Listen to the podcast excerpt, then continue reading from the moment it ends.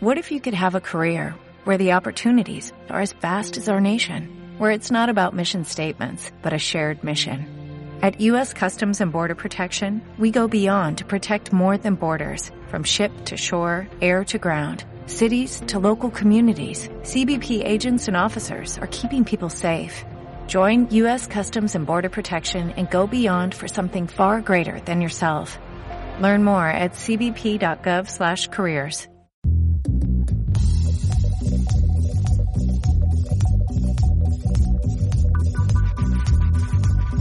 Músicas y musiqueros, el podcast que habla de lo que pasa más allá del backstage, recomendaciones, invitados, reseñas, tips y más. Músicas y musiqueros por Paquito Gómez.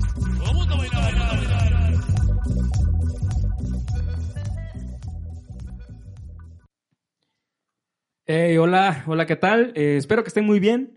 Em, les doy la bienvenida a este podcast llamado Músicas y Musiqueros. Eh, yo soy Paquito Gómez, soy saxofonista y pues este, a nombre mío, a nombre de mis compañeros de, del equipo, porque estamos creciendo, eh, les damos las gracias a los que se han suscrito a nuestro canal en YouTube, a los que nos, han, nos dan seguir en, Spotify, en iTunes, eh, sus comentarios, los que nos siguen también en Instagram. Eh, estamos estrenando también este, una cuenta en Facebook para poder este, interactuar más con, con ustedes.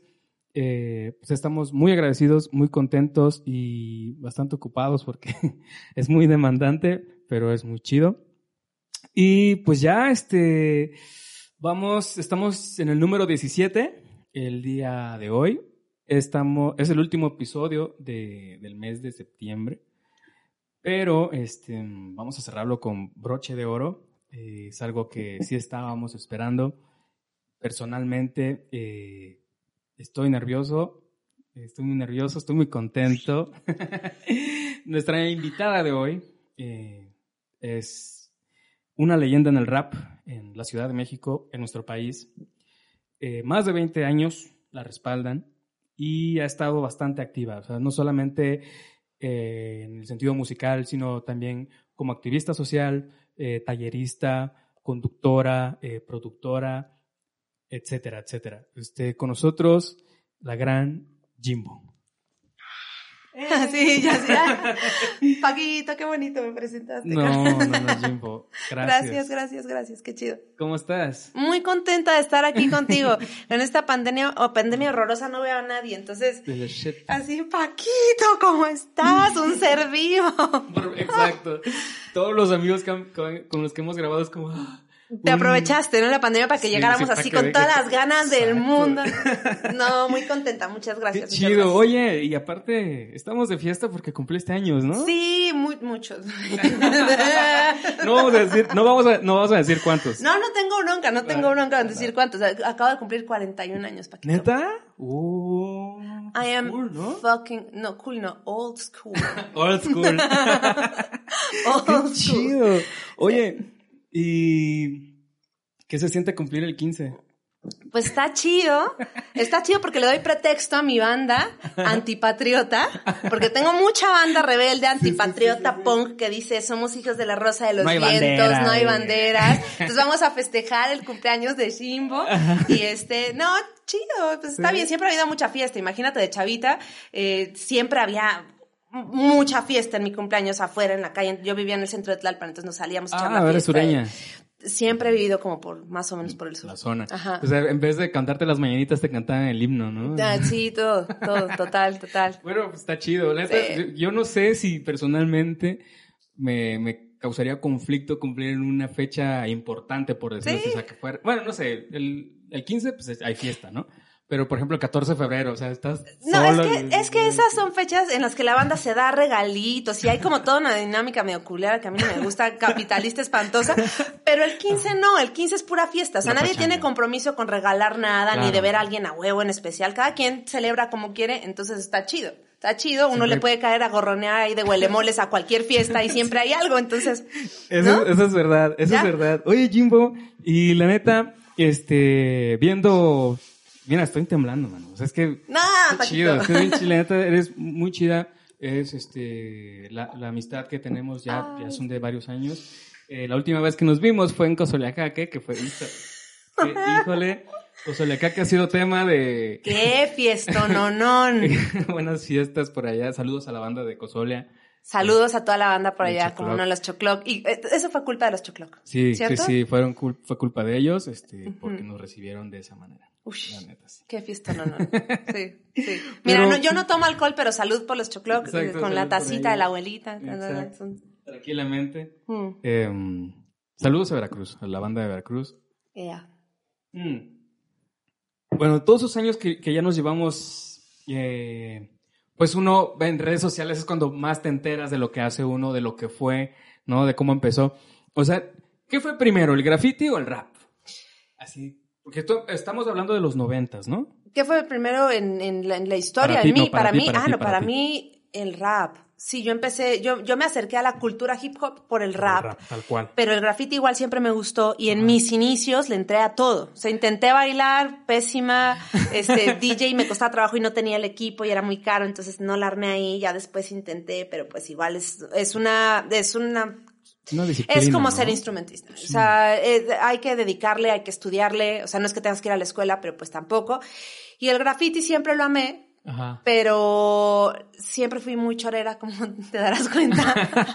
Hablo Sí, mucho. sí, sí, sí. Sí, y eh, yo estudié letras después, o sea, como que sí era el terreno que a mí más me llamaba y que más se me facilitaba, ya fuera para leer o para decir o para rapear. Ajá. Y pues me clavé más ahí, pero como que sí los empecé a practicar, a pesar de que yo empecé en el rap, pero sí los practiqué un tiempo al, al unísono. Como que era, era muy usual, ¿no? Bueno, o sea, yo te lo digo, eh, me, me llama la atención porque en un momento de mi adolescencia Tú pintas, también Paquito. andaba rayando. ¿Rayaste tu prepa, Paquita? No, Ah. no, la prepa, eh, eh, no, no, fíjate que no. como era una prepa muy pequeña, sabían Ujú. todos qué hacía Ya. cada quien, entonces No ibas a poner Paquito. no, no se No. podía, ¿no? Pero sí, este, pues anduve en, pues en exposiciones, o sea, justo a pesar de, de ser Mm. Oaxaca, pues sí, me tocó ir a exposiciones, eh, ver a, a la banda, la vieja escuela, la old school, este, el humo, No, bueno, es que si me estás hablando, me estás hablando de Oaxaca, Sí. eh, a Oaxaca es muy importante para el graffiti y yo de hecho de las, de las expos de graffiti más bonitas en las que Ah. estuve tocando a nivel de piso y así cuando convivíamos todos fue en la calle de Derechos Humanos, Claro. que se armaban unas expos increíbles ahí en Oaxaca con, si no me equivoco, un compa que le decían el Fuser y nos llevaba a una sarta de grafiteros con algunos raperos pues para animarles ahí el día. y- Sí, yo me acuerdo de esa expo porque antes fui, antes de, am, para no hacerlo largo, fui en una temporada de secundaria, digamos. Después ya vivía yo ahí, yo rentaba, vivía a la vuelta. Ah, Era un callejoncito, había un gimnasio sí, ahí, ¿no? Sí, señor, sí. Había sí. un gimnasio, estaba el, el estadio de béisbol, Exactamente. eh, había una cancha ahí y estaban todo el mural ahí de toda la banda rayando. Un compañero mío de, de música también pintaba y de hecho se ganó un concurso de... este, A mí me gustaba, o sea, eh, me encantaba grafitear, me encantaba hacer mis bocetos, este, toda esa ¡Qué historia. chido! Estaba de huevos, pero era caro. Sí, O sea, pues yo- sí, y para practicar y tal. Es que sí, también, yo creo que eso nos pasó a muchos. A todos, y, sí. y el rap no cuesta nada. Sí. Nada. O sea, si- incluso si no tienes pluma y papel, que, que los consigues, Ajá. hasta sin eso lo haces. No, también esa es la diferencia y también creo que por eso también hay muchos raperos, ¿no? Sí, no manches, yo, yo, este, me tocaba de, de que eh, no gastaba mi recreo en la secu para comprar mis latas y, y aún así decía, no manches. Sí, te alcanzaba para latas". tres, ¿no? Y a ver, ya como con tres haces una obra maestra. Sí, está cabrón. Está, pues estaba bien chido y yo, Sí. yo creo que sí me acuerdo de esas veces que tenías el grupo con las chicas de rap. Exacto. De esas and- de que andaba yo pajareando por ahí. Sí, fuimos más de una vez a tocar a esa expo, entonces sí me acuerdo. Y también luego nos invitaban a, y rolábamos por Etla, llegamos a tocar en el centro también de Oaxaca Ah, más va, de una va, vez. va. Sí, como que Oaxaca para nosotros fue muy importante Claro. también como en, es- en esos tiempos. Sí. Sí. Oye, y este, y de las cosas que, que más, este, que recuerdo también de, de mi, más, unos añitos más atrás. digamos, Ujú. ¿no? No voy a decir miedo, no es cierto. Pero este, también tú pasaste por la etapa de conducción. Sí, O sea, un ratote. y aparte era un foro muy chido. Sí. Este, ¿qué onda? O sea, el, este, vías alternas, ¿no? O sea, que eran justo como todo ese, ese círculo de bandas, tanto rock, ska, este, punk, que te caían. O sea, ¿cómo fue esa etapa? O sea, es como... Wow, para mí fue, fue una etapa increíble y muy importante para yo abrir mi panorama de, de, la música contemporánea en general, porque teníamos aparte, como ya lo dijiste tú, teníamos todos los géneros, pero incluso llegamos a tener mucha gente, o sea, no sé, tríos de, de jazz importantes, pero de pronto teníamos, no sé, a Masacre 68, músicos de José, eh, ah. muy consentidos por nosotros ah, también, o sea, sí, claro, todavía no, no, no, tiene mucho tiempo. Y sí, yo trabajé ahí muchos años en Vías Alternas, que en ese programa yo, yo fui a parar ahí gracias a, mi querido amigo Pacho, eh, ex baterista de Maldita, ah. que es un gestor cultural increíble, que tengo mucho cariño, mucho respeto, y él me propuso para conducir este programa cuando el canal de la UNAM apenas iba a inaugurar como un canal, digamos, con su propia programación, porque antes tenía como tiempitos oficiales nada más. Ajá. Y pues sí, fue una etapa increíble, ¿no? Ya luego estuvimos en otros programas, pero Vías Alternas fue así como, wow. Y a ti también te dio bastante, digamos, ¿Cómo se le dice? ¿Visualidad? ¿Plataforma? Pues visibilidad, claro, pues, sí, sí. sí, un montón de bandas. porque tú ya tenías música propia. Sí, sí, claro, pero pues jamás iba a tener yo como ese alcance, como una rapera independiente. Y más que yo, como que muchas cosas de lo que sucede en la música, digamos, en la industria musical independiente, yo no las sabía y que la gente del rap no, no las usa. O sea, no, muchos recursos que nosotros siempre hemos ignorado porque crecimos en el underground y así nos hicimos. Entonces, de pronto uno jamás iba a ocurrírsele a uno tener a alguien de relaciones públicas, jamás se le iba a ocurrir a uno, no, o sea, esas cosas como que no existían, o sea, para nosotros eso no. Entonces, claro, era difícil, era muy difícil. Esto sí me, me, me, ayudó a conectarme mucho, a que me conociera mucha gente y sobre todo, y lo que más agradezco, más como la repercusión que haya tenido en mí como individuo, que me dio la oportunidad de dar espacio no solo a mí, porque no, yo no, no es que yo era la reina del programa, éramos un gran equipo, pero sí de introducir a un montón de bandas que no hubieran estado ahí si no hubiéramos tenido ese vínculo de nosotros toparlas, ¿no? Como gente de la escena de pronto del hardcore, gente de la escena del funk, gente de la escena sobre todo del hip hop, ¿no? O sea, que, que en esa época era súper ignorada, ¿no? O sea, aquí íbamos a estar en la tele para nada, ¿no? para nada. Eh, eso, ¿no? Es como que el hip hop siempre ha sido muy under, tan under pues de que... Mm, casi, casi eh, un estigma, pues, de que te, de que te programen, de que tú salgas en un programa, de que, eh, no sé, es, es raro, ¿no? Es raro ahí el... sí, sí, sí. hasta ahora, ¿eh? Hasta ahora, ajá. Mm, hasta ahora se está abriendo, pero... Mm. Sí, o sea, em, pues pareciera que ser este, un concierto de rap, un concierto de, un evento de hip hop, entre más erizo, mejor, más under, ¿no? Pues mira, sí, había gente que pensaba que eso era lo más chido, pero luego había otras que no tanto, que simplemente querían hacer las cosas pues bien, decentes, o sea, y cuando yo digo decentes me refiero, me refiero a un sonido que se oiga bien, o sea, como cosas básicas que, que sí hacen falta, pero ya estaba ese como gran, ese gran estigma, ¿no? Entonces como que los medios no querían dar entrada, incluso ahora creo que cuando dan entrada es porque lo ven como un espectáculo como las luchas, ¿no? Se van por las batallas. Claro. Y apenas creo que en estos últimos años, creo que ha habido apertura hacia MCs para ser headliners. O sea, si te das cuenta, ahora no hay festival que no tenga por lo menos un headliner que sea rapero. Sí, sí, sí. Y es loco eso.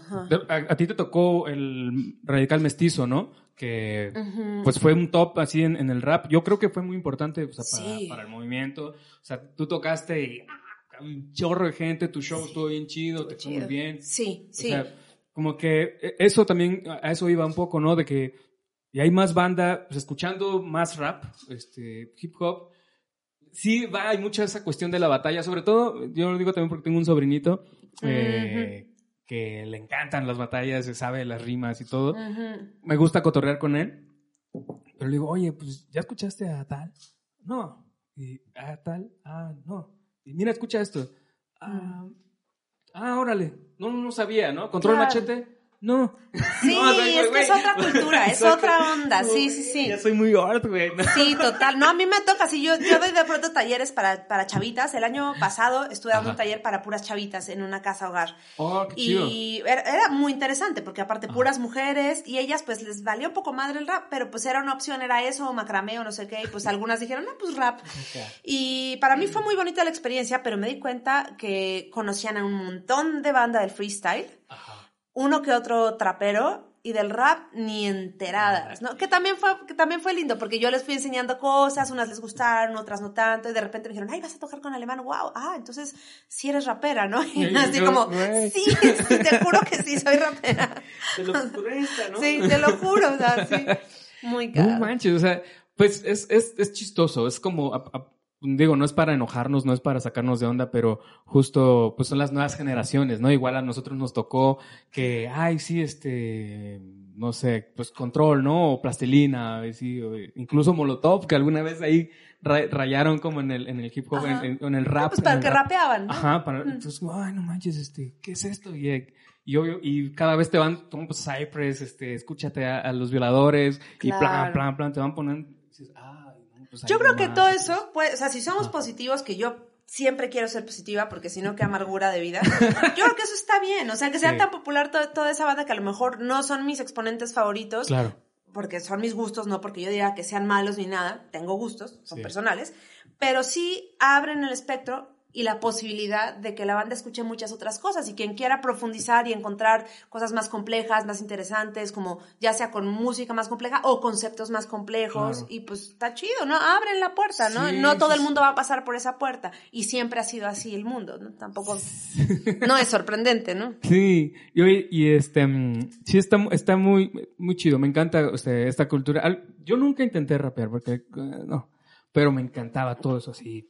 No, pues ya diciéndome que te gustaba el graffiti es que ya. Rayando. Era un malo, un malandro ahí. Ya no me imagino al Paquito era- acá. Sí, no manches. ¿Sí? o sea, Sí, sí, sí. Hay que ver fotos de Paquito o algo de, de esa época. ¿Hay por ahí? Hay por ya, ahí. ya. Yo quiero verlas. Yo quiero verlas. Oye, y este, em, aparte de tú como solista, bueno, yo la- el año, bueno, no, ya tiene un poco más del tiempo. Sí, el cuando año nos vimos hasta- 10 de- de- cuando te vi allá en Cosolia, ¿no? En Cosolia, acá tú ibas con, con Aquil. Ah, con Aquil, ¿Cuánto sí. tiempo llevas ya con, sí, bueno, Sabes que no sé cuántos años llevo yo tocando. O sea, Aquil es mi amigo desde que tenemos como 16, 17 años. o sea, somos amigos toda la vida. De, de, de hecho, tuvimos un proyecto. Bueno, e- él y Boca Floja y otros raperos tenían un proyecto que era Lifestyle. Y en la primera formación de este proyecto estaba yo por ahí también. O sea, te estoy hablando de, de hace muchos años y giramos juntos y sí, como que traíamos la misma onda de este rap revolucionario, consciente que decíamos en esa época, ¿no? Entonces. Y, y siempre muy, muy compas, pero un buen día, ya no sé hace cuántos años, ya, ya llevo muchos años tocando con él, se quedó sin DJ y me pidió paro porque sabía que yo tenía un APC y le jugaba ahí, porque yo no soy DJ, ¿no? O sea, me gusta hacer cosas y sí, de pronto me aviento mis mixtapes en casa o mezclo con un APC, pero no soy DJ porque no hago tornamesismo, no tengo ni tornas. Pero pues empecé a jalar con él y pues rapera sí soy, eh, corista sí soy. Entonces nos llevamos él y yo súper bien y me encantó la posibilidad de todo lo que podía yo aprender de otro rapero que yo quiero y admiro, Claro. estando un pasito atrás, ¿no? Sin, tener esta, esta responsabilidad de ser el, el frontman o frontgirl de una banda. Y este, pero pues teniendo como visibilidad de todo, ver qué funciona, qué no funciona. Y también me encanta ser backup en sí. O sea, me encanta generar, porque no es fácil, y generar esta habilidad de poder hacer las dobles voces sin que tu voz esté encima de la del otro, ¿no? Este, si haces coros que estén suavecitos para que como que se embarren en la voz de él. O sea, como Claro. que para mí es, es toda una ciencia y lo disfruto enormemente. Así, Sí, me eh, encanta. Eh, o sea, eso, eh, eh, también como que de eso también te quería como comentar re- respecto a este punto de que, de que chambeas con, con Aquil, pues, de que yo cuando veo o si un video o una rola, sobre todo en vivo, o sea, que es más difícil en vivo, creo yo, Mm. este, saberte las rimas, saberte todo, o sea, las letras y, y saber dónde vas a entrar y todo, y también de lo que tú haces es que eres una MC y eres, y eres- sí, sí, MC, ¿no? ¿A las chicas también? Sí, sí, sí, MC, Sí. porque no, no tiene Es género, es maestro, mm, en inglés es Masters of Ceremony y eso no tiene género, y ya en español pues nada más decimos maestra de ceremonias. O sea, es MC, da igual. Sí, sí. O sea, también eres entonada. Pues lo intento, Paquito. Le echo ganas, le echo ganas, no, me defiendo. Está chido. Porque justo, o sea, eh, yo creo que ser rapero, este, es difícil. O sea, de por sí ser cantante es difícil. Ser Mm. rapper también es como una responsabilidad. Porque tienes el micro, debes tener condición, Sí. eh, memoria, Sí. ¿no? Yo lo veo pues con Charlotte. Y, pero aparte, el plus de que seas una persona entonada, también es como, uff, bien chido. ¿no? Eso es muy rico. Yo descubrir eso para mí fue así como que lo podía hacer, porque definitivamente yo no soy cantante, pero sí soy rapera que canta. Ajá. Y para mí fue así fantástico porque me llevó también a descubrir la posibilidad de hacer un rap más melódico, sin que sea totalmente cantado, pero si te das cuenta, sí hay dos tipos de rap. Sí, hay un sí. rap que está siempre en la misma nota, Ajá. o sea, se agarra una nota y de pronto, y ni siquiera cambia de canción a canción, o sea, es la voz ahí. Y hay otro tipo de rap que sí está en una nota y que de repente sí sube y baja, ¿no? Y sí tiene sus progresiones. Y yo cuando descubrí que eso podía existir, dije, wow, o sea, wow, y empecé a darme cuenta, ¿no? Ah, mira, este rapero, este otro rapero lo hace, este otro no, igual los dos están chidos, pero qué recurso tan padre, ¿no? O sea, se me hace súper chido.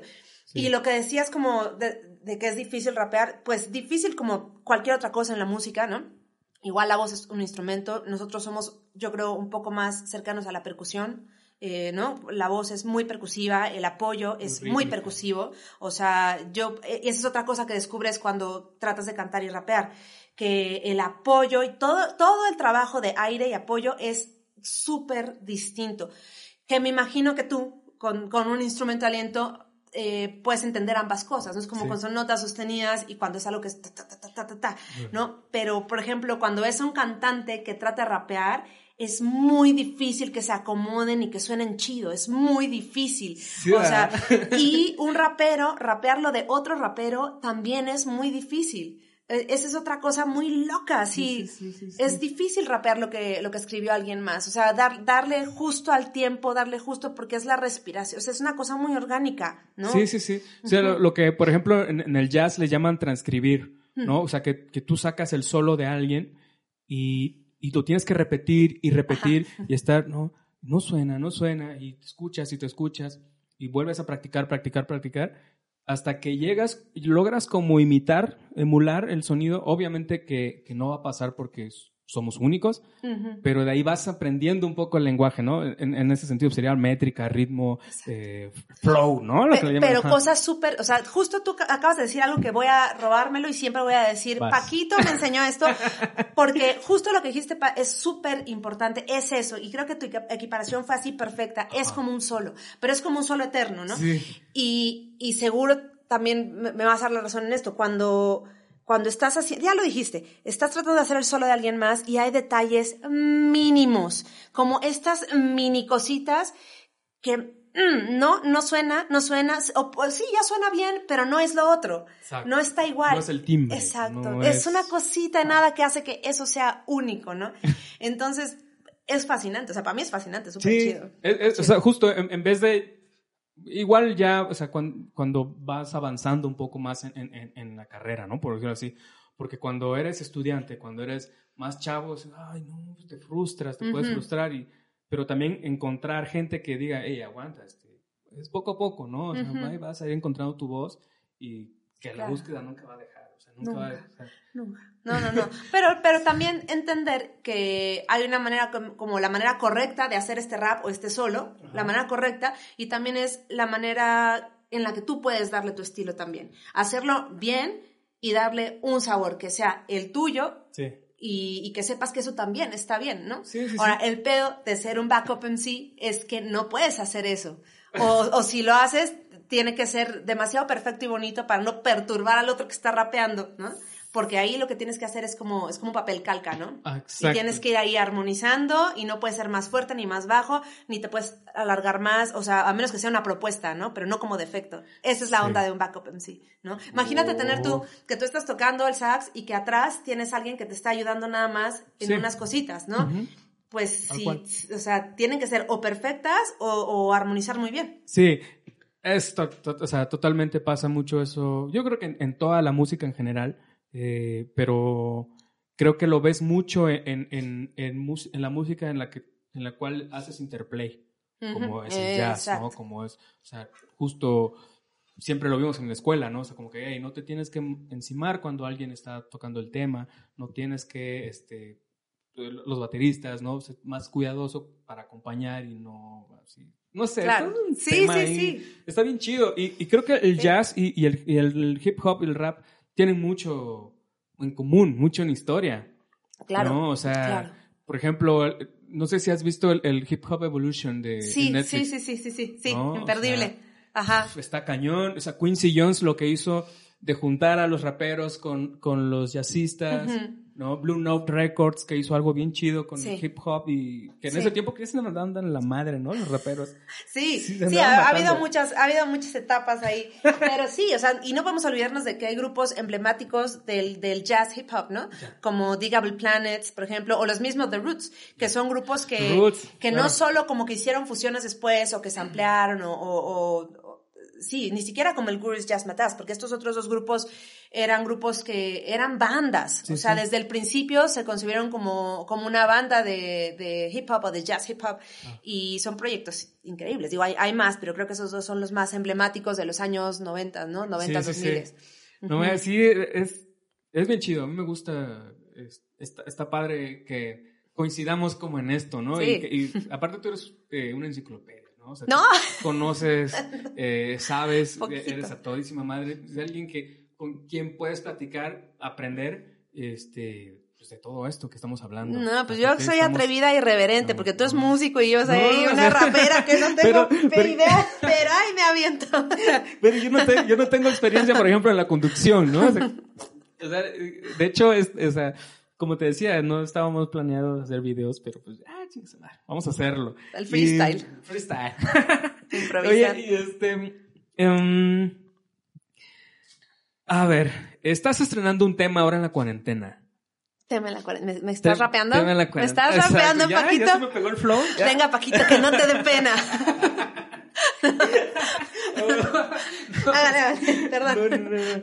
Este, o sea, ¿por qué decidiste sacarlo en cuarentena y no como esperar o, o sea, o ya estaba planeado? No, sacarlo? no mames, Paquito. Yo que, que se, que se espere, que se esperen los que van a vivir para siempre. Cerros, no, ¿no? mames, siete meses ni no sacas una rola. Sí, sí, sí. O sea, no, a, a ver, ha habido, cada quien ha tenido como decisiones distintas, de algunos de detenerse, otros De hecho, de seguir. perdón, hoy, hoy está sacando una rola. Hoy, Hoy, que estamos sí. grabando está sacando una rola. Sí, hoy estás, uy, bueno, ese, es- ese es otro tema, así que ahorita platicamos Va, va, de eso, porque para mí es un hito, ¿eh? Para mí es un hito en la vida, o sea, magisterio, eh, Sí. hace muchos años, el, la última, el último lanzamiento fue en 2006, ¿en 2016? No, 2006, No, no, mames, sí, o sea, sí hemos tocado y así, pero es un proyecto que no desaparece, pero, pero no ha tenido lanzamientos, entonces... Oh.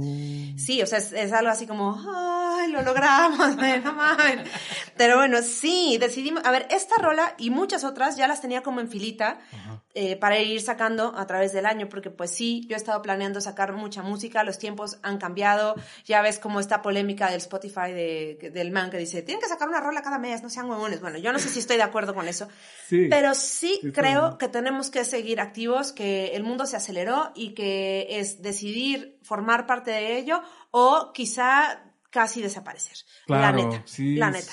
O el sea, juego cambia, ¿no? Sí, y si vivimos de esto, es como, "Uy, no hay de otra, o tomar la decisión de, bueno, pues ahora voy a ser huesero, cosa que no puede existir en mí porque pues no hay hueseros de rap.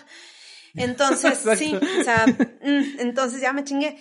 Entonces, no, ya tenía eso planeado desde antes y este, nos tardamos un poquito más porque pues sí, se entorpeció todo al principio de la cuarentena, todo fue como más lento.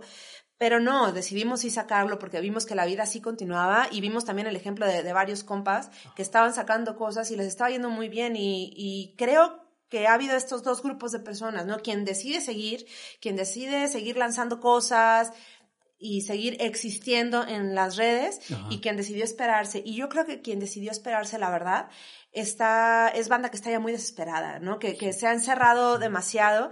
Y creo que para mí la decisión correcta fue seguir. Y tenemos más rolas todavía y el recibimiento fue súper bueno. Yo estoy muy contenta. Chido. Este, sí, la neta sí, yo creo que lo mejor es seguir, que no Es podemos detenernos. Sí, sí, la neta sí. Porque, o sea, justo también ahorita creo que la banda, la gente, bueno, ahorita igual ya está un poco activada la economía o las actividades, ¿no? Ahí va, ajá. Por decirlo, pero cuando estaba la cuarentena así en su punto, pues teníamos más tiempo de escuchar cosas Sí. distintas, ¿no?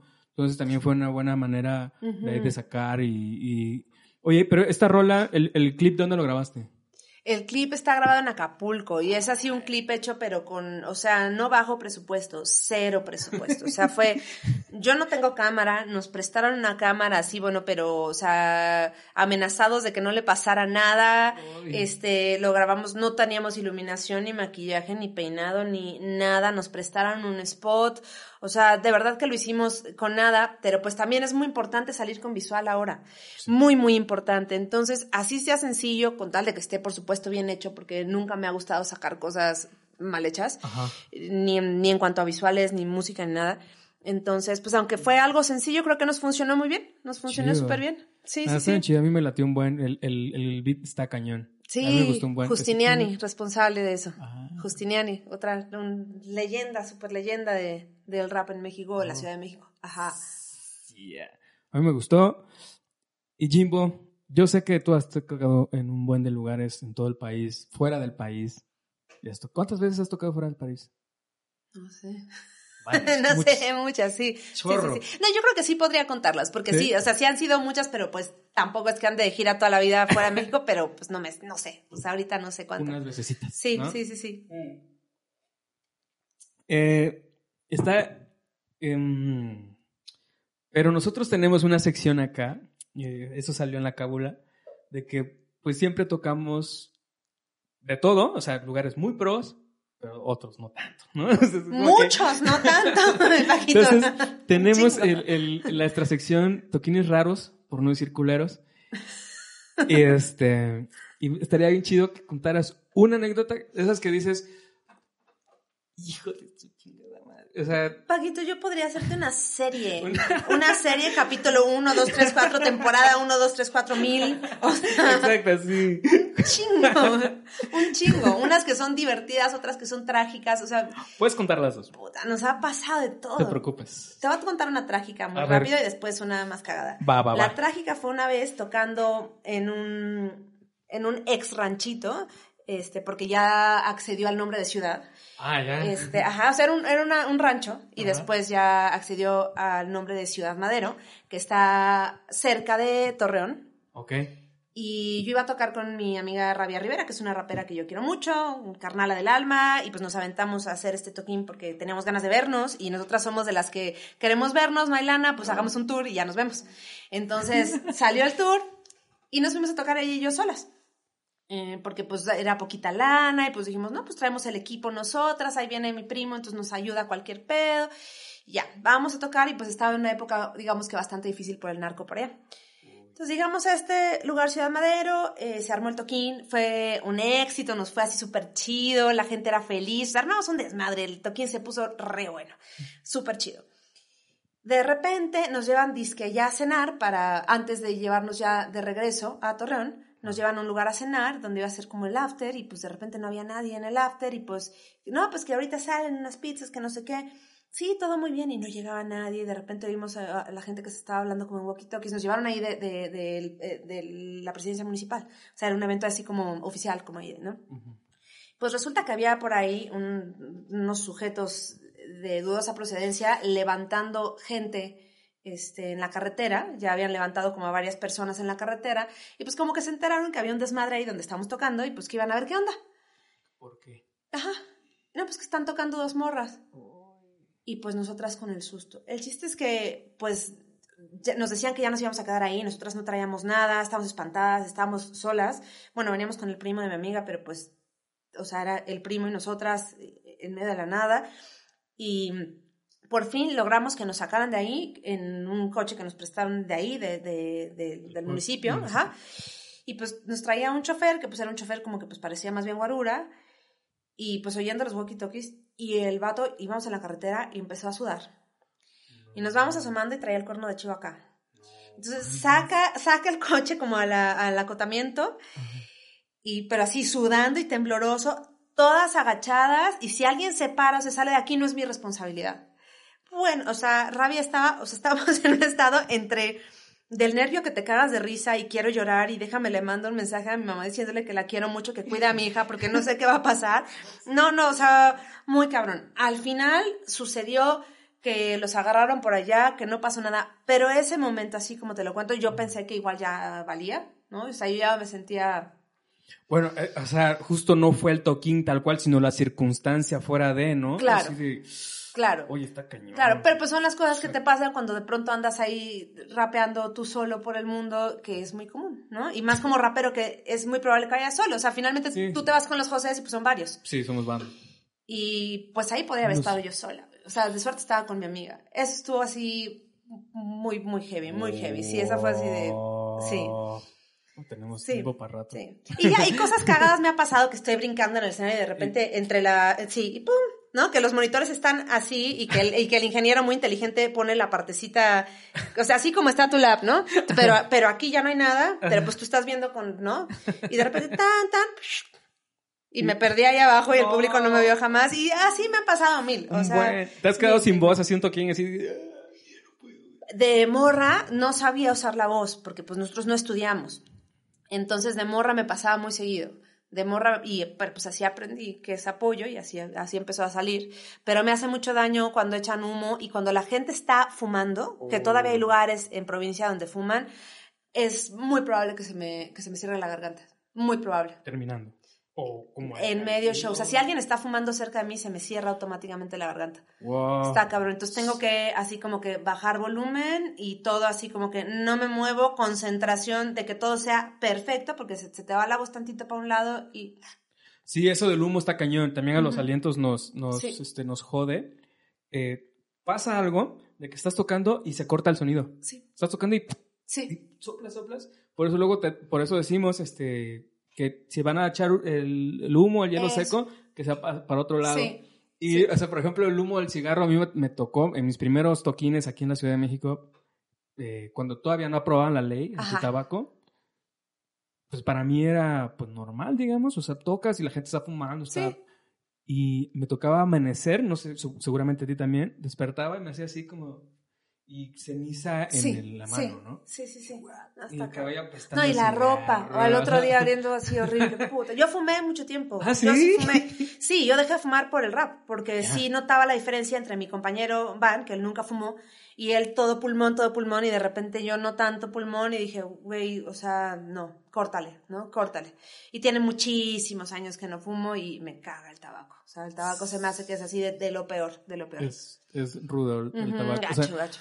O sea, aparte también tú del, del tabaco tampoco bebes. No, No, nada, yo soy straight edge así. Pero, eh, total. ¿Eso, ¿Eso a qué se debe? O sea, e- esa ideología, tú tienes como una ideología, ¿no? En eso.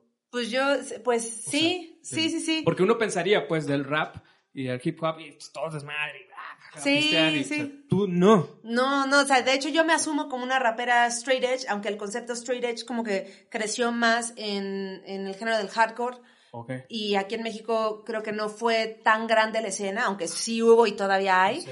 Pero, pero bueno, yo, a mí me gusta esa ideología, pues entonces yo no bebo, o sea, no tomo ningún tipo de drogas, también soy, soy vegetariana, que bueno, eso ya son cosas que tienen que ver como con la filosofía que sigo, que, que yo estudio una filosofía de la India, que es Vaishnava, este, Ok. Hare Krishna, pues, Ajá. y entonces, pues también traigo todo eso, eh, traigo esa carga acá conmigo, Todo eso. toda buena onda y, ajá. Pero, o sea, eso te ha ayudado un buen. O sea, esa Pues- filosofía, pues, eso de, Sí, este, yo, yo conozco nada, pues, de, de Hare, Hare Krishna. Hare Krishna. sí. ¿no? Pero al final de cuentas, pues son corrientes que, que ayudan también a estar como espiritualmente chido, este, llevarla en paz, ¿no? Desarrollarte y toda esa Pues cuestión. sí, pues mira, yo creo que sí, o sea, yo lo intento, o sea, definitivamente es un camino como súper difícil, pero pues estoy como en el camino de aprender, ¿no? De, de absorber lo más que pueda y sobre todo pues también de ser muy respetuosa con todas mis compas y compas, este, o sea, mujeres y hombres, porque pues por ejemplo, yo sé que siendo uno vegetariano, de repente la gente se siente juzgada o cree que uno les va a llegar a predicar que no coman carne y tal. Y pues sí, claro, me encantaría que nadie comiera carne porque yo creo en eso, pero por otro lado, respeto mucho a las decisiones de toda la banda, ¿no? Igual lo de fumar o beber, no sé qué, es como, uy, cada quien que haga, que haga lo que quiere, yo estoy intentando hacer esto que me hace sentir muy bien y pues chido la banda, ¿no? O sea, la mitad o mucho más de la mitad de mis compas eh, toman, echan party, fuman, hacen lo que quieren y pues no tengo ni una bronca con eso también, ¿no? O sea, creo que cada quien tiene sus procesos y pues este es el mío. Sí, o sea, este, tam- o sea, justo ese, ese tema que tocas, ¿no? Como que mm, uno pensaría que por seguir esas corrientes vas a andar evangelizando, entre comillas, digamos, ¿no? Ah, oye, es que porque está juzgando, ¿no? decir así, este, y, la neta, pues está bien chido. Yo quisiera hacer alguno de esos. no, este, yo no fumo, yo no fumo. Sí, me gusta echar mis, chelillas y mezcal. Pero este, es, es, difícil, o sea, y justo en el medio musical. Sí, es está cañón. O sea, por ejemplo, o sea, por ejemplo, que tú salgas de gira, ¿no? Y, y que, ay, no, no comes ni, ni siquiera pollo, ni siquiera Sí, eso todo el tiempo me pasa, sí, gacho. O sea, yo procuro avisar desde antes y también procuro ser como súper clara, decir, güey, no quiero nada raro, ni especial, ni carísimo, nada. O sea, dame frutas, o sea, eso es bien barato y en todos lados hay. A mí no me pasa nada por un o dos días de mi vida que coma puras frutas, no, al contrario, me hace bien, ¿no? O sea, no digo que hay que comer así diario, pero pues por un día que te fuiste a tocar, o sea, neta, no pasa nada. Y aquí en México es re fácil, o sea, en cualquier mercado encuentras un montón de frutas, en cualquier mercado hay frijolitos, o sea, neta no, no, es, un, no es un pedo, ¿no? Lo, lo puedes hacer. Yo creo que tengo, tengo más broncas con la chela, sobre todo que la banda entienda, porque mira, yo soy cábula, Paquito, entonces como que si la banda está cheleando y se le está pasando bien, yo me la paso bien también. O sea, como que me acoplo y agarro la, la, cábula igual y me la paso bien, me da sueño, pues me voy, ya, si alguien se queda, pues ya. Pero la banda sí se saca de onda con uno. O sea, ¿Por qué no Ajá, sí. una no es una y... Sí, eso sí me pasa. Sí, porque pues con la comida igual hasta, hasta me hago güey de pronto, ¿me entiendes? y ya, como que no se dan tanto cuenta, o sea, nadie te va a meter ahí el taco a huevo. Pero la chela sí, entonces es así como, no. Pero la mayoría de banda ya me topa, ¿no? O sea, como que la banda con la que convivo igual ya, ya me topa. Sí, Aldo me dice que, que si soy Buda. Se me dice, ay, ya llegó Buda. o sea, siempre que ya empieza a chelear, ajá. Y así, mmm. sí, sí. Bueno, es que los músicos de José traen, buena fiesta, ¿eh? Me ha tocado esos muchachos, ¿verdad? este, mi Jimbo, tú eh, dices que das talleres. Sí. Trabajas con, con, con, con, morras y morros, ¿no? Sí, pues de todo, adultos, adultos. Le he dado a, talleres de, de, puras mujeres a veces, a veces de todo. Sí, sí, sí. O sea, por ejemplo, ¿tú qué, ¿qué les puedes recomendar a, sobre todo a adolescentes, ¿no? O sea, eh, chicas, adolescentes o también vatos, morros, como mi sobrino. ¿Qué puedes recomendarles? O sea, los que se andan entrando en el mundo de, del rap y del hip hop. Del rap. Tú que mira, mira, pues haces esto, esto. No, pues yo les recomiendo primero sí que investiguen de dónde viene. No es que les tenga que gustar lo de la vieja escuela, pero sí es muy importante que lo conozcan, porque así se van a dar cuenta cómo evolucionó. Y cuando uno conoce la evolución de las cosas, es que puede romper con las reglas que quiera y hacer lo que quiera. Pero ¿cómo vas a romper con algo que no sabes cómo es? Oh, ah, ¿No? Eh, me refiero a cosas eh, incluso técnicas como el flow. O sea, si tú sabes cómo funciona el flow de los ochentas, que era muy sencillo con rima A, B, A, B, A, B, A, B, por ejemplo, te vas a dar cuenta que eso se puede volver complejo y de repente tener rima interna, que fue lo que sucedió con, por ejemplo, con Rakim ya, ya un poco más adelante, ¿no? Y entonces te, así te vas dando cuenta, sin que tengas que ir a una escuela a aprendértelo, ¿no? O sea, dando cuenta, dándote cuenta tú solito de que las cosas se empezaron a hacer más complejas en la historia del rap y que terminaron siendo muy interesantes y que tú puedes hacerlas así de interesantes y te vas a ahorrar un gran camino si, si estudias un poquito eso. Y se estudia viendo un ratito en internet y escuchando, o sea, no tiene un pedo tampoco. Es, que es más fácil ahora, ¿no? YouTube tal y Exacto. Digo eso en cuanto a, las métricas, no sé, como la, las rimas. Eh, por otro lado, yo sí recomiendo muchísimo que se ahorren tiempo de desgarradera de gargantas estudiando un poquito qué onda con el apoyo y eso. Pueden ir y tomar clases por ahí, no, no tienen que ser clases de rap. De repente hay un chingo de, de, clases de voz para teatro, hay clases de canto, este, hay talleres de rap también. Pero sobre todo, lo que les recomiendo es que vayan haciéndose como su propio criterio y su propio camino, eh, buscando aprender de distintos ámbitos. Ah. Por lo menos fue lo que a mí me funcionó y creo que estuvo súper chido, ¿no? Porque el rap, como bien dicen, y es cierto, se aprende en la calle, el rap es autodidacta, eso no quiere decir que no puedas aprender de otras y otros. Que no tengas que estudiarlo, ¿no? Exacto, exacto. ¿no? Y tus, tus maestras y maestros, pues son tus compas, o de repente si vas a un taller y aprendes algo, no es que vayas a la academia, no hay una academia, no hay una institución, ¿no? No, Sí. no hay estas normas, o sea, no hay la Real Academia del Rap, pero puedes aprender mucho de la banda. Entonces, Claro. sí, acércate a banda que tiene más experiencia, busca en internet y busca también eh, cosas que ayuden a tu técnica, porque sí es muy importante, o sea, es, es crucial que tengas un buen apoyo, que tengas una buena proyección y que tengas buena adicción. Sin eso, no sirves. Es, difícil, es Sí. mucho más difícil, ¿no? No, La es- neta. eso es lo, lo Sí, primordial. tien- tienes mucha razón, este, la neta, pues gracias por esa recomendación para la bandita que nos ve, em, tus seguidores, eh, tus fans. Em, también, yo, a mí me gustaría agregar a eso, pues, este, yo tuve el chance de estar también hace dos años ya en, o tres, híjole, en Nueva York, en un verano. Y ya es, eh, en el, en el Central Park hacen como eventos, el Sum- Summer Stage le llaman. Sí, sí, sí. Y me tocó ver un concierto que a mí me, me, me vislumbró, que era este como todo un, un tem- una, una temática de la, de la música negra. Entonces Wow. empezaban desde un blues, así. Antes de- del concierto había un DJ. Un güey ahí, pues hablando, va, va, va. Y estaba lleno de, de gente de color, todos pues, así bailando cañas. Y dices, no manches, qué chido está esto. Y este, y el DJ, no, New York City, tal, tal. Y una Ah. música muy chida. Ay. Empezó el concierto, empezó con un blues así, bluegrass, así, con la guitarra y cantando así como muy, muy bluesero del campo, ¿sabes? Así, del algodón y así. Y fue aumentando, em, se integra la big band y suena, empieza a sonar música de Duke Ellington, em, empieza música de John Coltrane, empieza así, a- empieza James Brown, em, Wow, se aventaron la Soul. historia. Sí, sí, se aventaron así, tal cual, historia, algo así Wow. se llamaba el, el- el concierto, historia de música negra. Y Wow. llegan con James Brown, ay, yo no me acuerdo, o sea, de- incluso el baterista tenía como dos baterías, ¿no? O sea, la acústica y una eléctrica cuando se pasan al hip hop. Ah, claro, qué y chido. entra, ajá, entra um, Terence Blanchard, un, un trompetista, el DJ que estaba amenizando antes, llega a echarse unas rimas y tal rollo, y Ya. como que en el tema de, la- de los folletos, pues él, ese güey era maestro, o es maestro en, en Berkeley o algo así, eh, supongo que DJ, producción o algo así. Entonces es, es banda, pues que, que, bueno, es su cultura, es su música, y lo hacen ya de una manera orgánica, digamos, ¿no? Sí. Pero aún así hay una técnica. Y a mí me, me impresionó, fue, fue una cátedra, o sea, ese, ese concierto. Ajá, sí. la neta sí.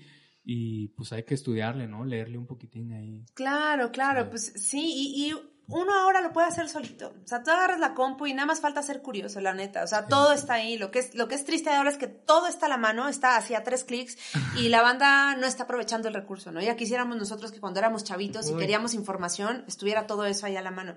No, Sí, está, está cabrón. O sea, imagínate, o sea, o sea, antes estando allá en, en- en- cuando pintaba, ¿no? O sea, para Ajá. que llegara una revista de graph, Era imposible. No, y en internet buscabas, yo me acuerdo porque yo buscaba hip hop y salía nada, y salían dos cosas en los buscadores de esa época, si no salía nada. Ajá. Y de pronto eh, cambió y es como...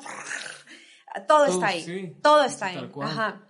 Qué chido. Jimbo, me encantaría seguir. Ah, está bien chido este cotorreo. Neta, me, me encanta porque no sé, siempre así nos seguimos, nos seguimos, pero sé que también eres una persona ocupada. Mañana tienes un viaje que hacer, ¿no? Mañana qué viaje tengo que hacer. sábado, ¿A dónde me vas a este, mandar, vas va- vas a Querétaro, ¿no dices, no? ¿O no? Ah, no, yo, todo el mundo me está diciendo que si iba a Querétaro. ¿Cómo pusiste? Ahí les voy a explicar. Sí, es que tengo, es que tengo una banda que seguro tú has visto por ahí que hace ropa muy chida con telas africanas, que es Ebulubul. Ay, Entonces, como yo quiero mucho esta banda, cada vez que están por ahí en un bazar, pues yo pongo, miren, mañana, a pero aparte les pongo, la banda de Ebulubulu va a estar vendiendo en tal bar, y todo el mundo, mañana te vas a Querétaro, y yo, no, pues no, o sea, no, no, Ah, ok, bueno, no voy bueno. yo, va Ebulubulu. Pero Pero- bueno, estuvo bien, ya, mira, esa es la estrategia, ya me preguntaste, toda la banda, busque por ahí porque su ropita está bien chingona, es hecha en México con telas eh, africanas increíbles, Ajá. chulas de bonitas, Ya. y este, pues búscalos por ahí en las redes, está, está muy chido. Ahí vamos a andar ahí dije, ¿a dónde me va a mandar chismeando. Pues voy, pues voy, si Vamos. quieren que vaya por ahí, pues voy. No, este, chido, mi, este, mi querida Chimbo, tus redes sociales. Eh, mi página de internet con X, así, shimbo de grande, music.com, y ahí está la liga para todos lados. Tal cual. Para más fácil, ajá. Facebook, Instagram, Twitter. Bla, bla, Ahí está todo. Nada más no, no tengo TikTok. Ah, sí, ya. No puedo. O sea, lo intenté, dije, ¿qué estoy haciendo aquí? Me siento mal, no, ya. Ya somos dos. No, no, ya estamos grandes, no, no, no sé. Híjole. He visto a dos que tres que son ya grandes y que sí, que sí se les da el Sí TikTok, pero no, no pude, Paquito, ¿qué vamos a hacer? No, pues, pues eh, ah, este, esperar que salga otra red a ver si... Otra, no, va a estar peor, app. va a estar peor. Pero está, está chido, ¿no? Está chido. Pues hay que, fíjate que, ya para terminar, porque yo Ajá, sé que ya estamos sobre el tiempo, pero Sí. justo una, la próxima rola que voy a sacar eh, se llama Todo No y habla un poco de lo que en inglés eh, dicen ageism, que es como el- discriminación, como dices racism, Ah, pero es ageism, como Oh. es la discriminación hacia ciertas edades, ¿no? Oh, ya. Y no sé si a los hombres les pase como a nosotras, pero intuyo que no es lo mismo. Intuyo que a las mujeres nos va un poco más difícil, ¿no? Con esta cuestión de la edad, como que uno que tiene sí. que cumplir con ciertas expectativas y tener cierta edad para subirse a un escenario, para ponerse una ropa de cierto tipo, para hacer ciertas cosas.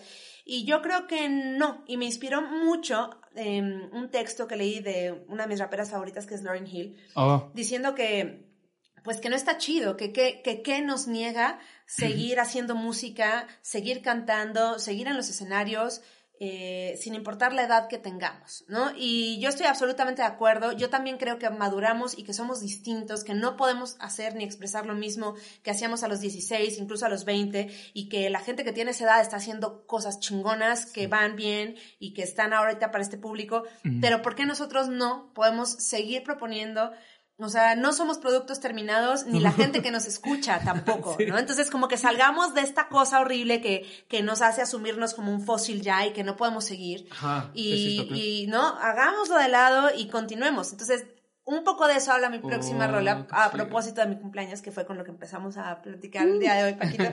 Y entonces, pues yo estoy totalmente en pro de esto, a que, a que esta generación seamos una generación que tenga todo este ímpetu de seguir, de seguir y conectar con la nuestra y con otras generaciones, porque la música es universal y no nada más este en cuanto al sonido, sino también en la edad, ¿no? Sí, sí, eh, pasa totalmente. O sea, Creo. pasa, pasa, pero sí, y pasa tanto, tanto en género como en musicalmente, ¿no? O sea, como cuando con los más viejos, como los más jóvenes, ahí pues la onda es, pues, eh, hacer, hacer este, eh, pues, unidad, ¿no? O sea, sinergia, hacer este, pues, equipo, si no, pues, ¿para qué haces, no? O sea, yo- creo, pues, si no, ¿para qué haces música tú solo?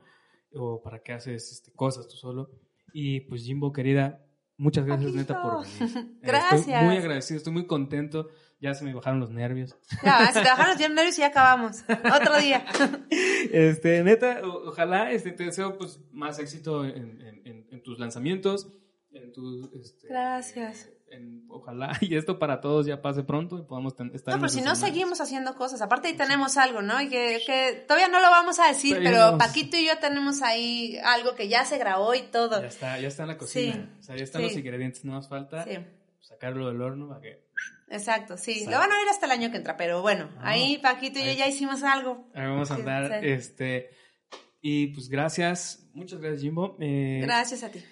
Pues banda, mm, pues ya es hora de despedirnos. Eh, les agradezco muchísimo el tiempo, el espacio, eh, los oídos, los ojos para vernos, em, disfrutar de esta buena plática que yo la he disfrutado también bastante. Y pues, pues nada, nos vemos el siguiente jueves. Eh, no olviden suscribirse en YouTube, en Spotify, en Apple, en eBooks. Eh, va, va. Nada más en esas estamos. Eh, y pues nos vamos a ver la otra semana. Eh, síganos, por favor, en, en Instagram. Ya estamos usted, como Músicas y Musiqueros. y en Facebook como Músicas y Musiqueros. Esperamos sus comentarios, que nos compartan. Y pues ya, sería todo de mi parte. Producción, todo chido, todo bien. Al millón. Nos vemos la siguiente semana.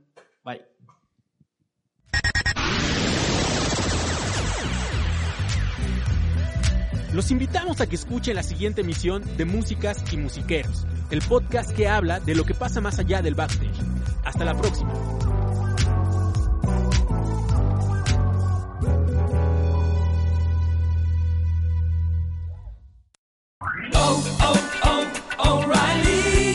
¿Necesitas ayuda? En O'Reilly Auto Parts te ayudamos. ¿Necesitas algún consejo? Te aconsejamos. Nuestros profesionales en autopartes están siempre disponibles para ayudarte a encontrar lo que necesites. Excelente servicio al cliente es solo una de las ventajas que ofrece O'Reilly Auto Parts. Los profesionales en autopartes. oh, oh, O'Reilly